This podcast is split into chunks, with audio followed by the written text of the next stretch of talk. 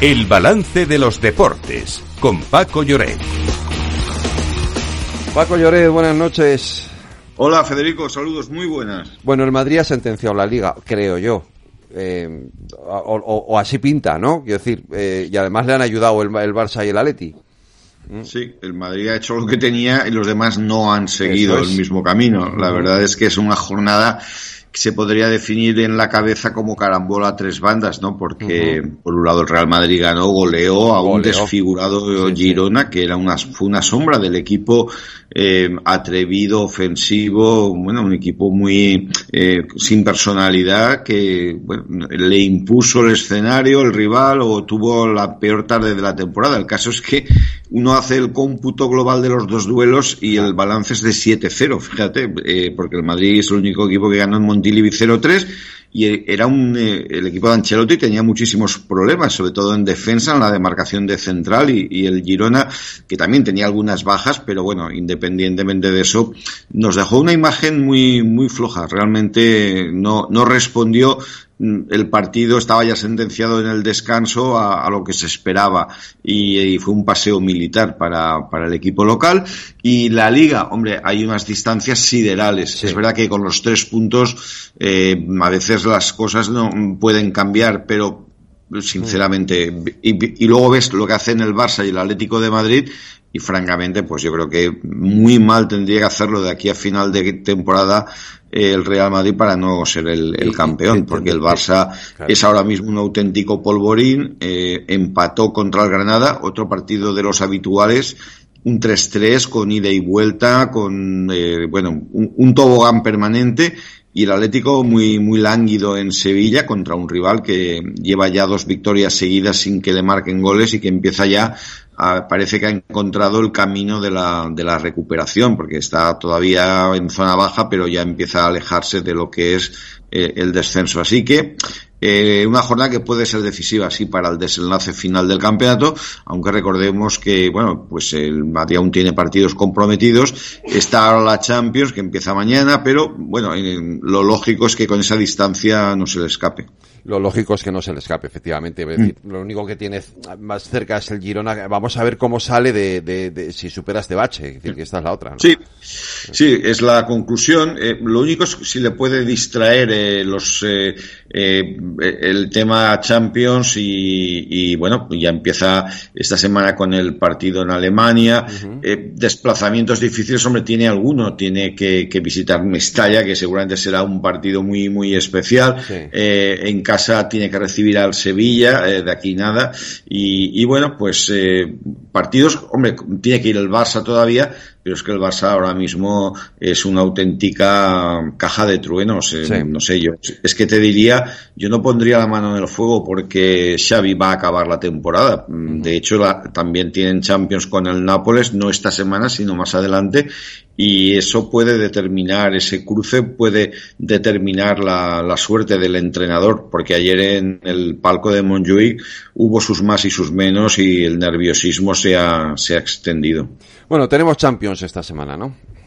Sí, bueno, aparte de esto, la liga acaba esta noche. Tenemos sí, el partido esta noche. A las Es un partido, diría, de antípodas, porque por un lado hay una Almería que es eh, el, bueno, sigue sin ganar, eh, ha, batido el récord histórico del Sporting de Gijón en la temporada 97-98, no ha ganado todavía ningún partido y recibe a un Atleti que está muy, muy crecido, ¿no?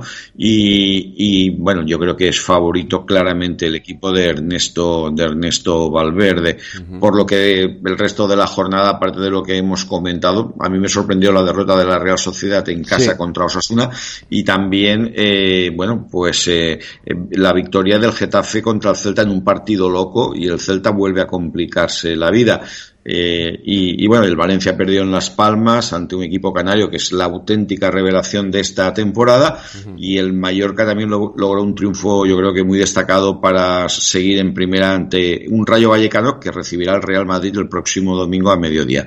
Pero esta semana en efecto tenemos ya la, Champions y tenemos a cuatro equipos españoles, aunque el calendario de Champions como es, eh, es eh, va escalonado y tenemos los primeros que juegan son el Real Madrid contra el Red Bull Leipzig, que será mañana a las 9 de la noche, y el miércoles la Real Sociedad que juega en París, en el Parque de los Príncipes contra el Paris Saint Germain. Luego ya tenemos eh, la semana siguiente el duelo entre el Inter de Milán y el Atlético de Madrid, que será el día 20 de febrero, y el 21 también otro duelo italiano-español, eh, Nápoles contra el Barcelona. Esta es la ida de los octavos de, final. Me ha parecido eh, curioso lo de que se pararan en dos semanas, porque eh, normalmente suelen ser martes, miércoles. No, esta ronda se separa de semanas. Siempre hacen. Vale, vale. Sí, sí, los octavos los, los dispersan. Eh, dos partidos martes, dos miércoles en una semana y a la siguiente dos partidos martes, dos miércoles. O sea que a partir de ahí luego ya sí que van todos homologados porque ya como solo quedan ocho equipos se juegan dos martes, dos miércoles, pero ya son en la misma semana. Pero los octavos siempre por esta época se, se separan. Pues eh, seguiremos hablando de, de, fútbol a lo largo de la semana, porque tendremos, tenemos también baloncesto y tenemos también tenis esta semana. Sí, tenemos, bueno, primero permíteme una noticia muy triste, que además que a ti supongo que te habrá llegado. El mundo del atletismo está de, está de luto con la, con la muerte del eh, recordman de, de, maratón que ha fallecido en un accidente en Kenia, Kiptum. No me lo puedo creer, que era sí, me acabo de enterar ahora. Sí, sí, Pues 24 años eh, iba, iba a entrenar junto a su entrenador, se han, muerto los dos y, conducía precisamente Kelvin Kiptum, que con 24 años solo había corrido tres maratones en Valencia, el primero, en, en eh, Rotterdam y en Chicago. Y bueno, era el gran llamado a, bajar, de, los dos, a bajar de los dos horas. De las dos horas, en efecto. Es una noticia que, bueno, que en efecto nos ha dejado a todos hoy exportada en toda la prensa deportiva e incluso también en periódicos que no son de deportes. Te destaco también, ya que hablamos de baloncesto, que la selección española estará en los Juegos Olímpicos de París este año, 2024, después de ganar Hungría, y que sobre todo entramos en la semana de la, de la Copa del Rey. Es la gran fiesta del baloncesto español. Será en, eh, en Málaga. El, empieza el próximo jueves con dos partidos de cuartos de final y a continuación ya pues llegan los el viernes los otros partidos. Bueno, favoritismo como siempre eh, de manera muy señalada para el Real Madrid que abre el torneo ante Lucan Murcia. Ese mismo día hay un Gran Canaria Valencia Basket y el eh, viernes Barcelona Baxi Manresa y los anfitriones Unicaja contra eh, que son los campeones, por cierto, ante Lenovo Tenerife. De ahí salen los cruces de semifinales el sábado y la gran final el, domingo. Así que hablaremos esta semana mucho sí, de que Nos queda todavía mucha semana para hablar de baloncesto. Eh, eh, y, esta noche, esta noche, esta noche pasada, en Estados Unidos, Lorena han vivido su gran fiesta del deporte. Sí, una Super Bowl que ha terminado con los Kansas City Chiefs como campeones, siendo la franquicia de la actualidad más dominante en la NFL. Es la cuarta Super, Super Bowl de su historia y la tercera en cuatro años. Anoche derrotó a los 49 de San Francisco tras imponerse por 22 a 25 después de la prórroga, un partido donde destaca Patrick Mahomes, el MVP, y al que ahora ya llaman el Michael Jordan del fútbol americano. Pues el eh, Paco, con esto nos despedimos hasta mañana. Sí, señor. Buenas noches. Cuídate, un abrazo. Lorena. Cuidaros.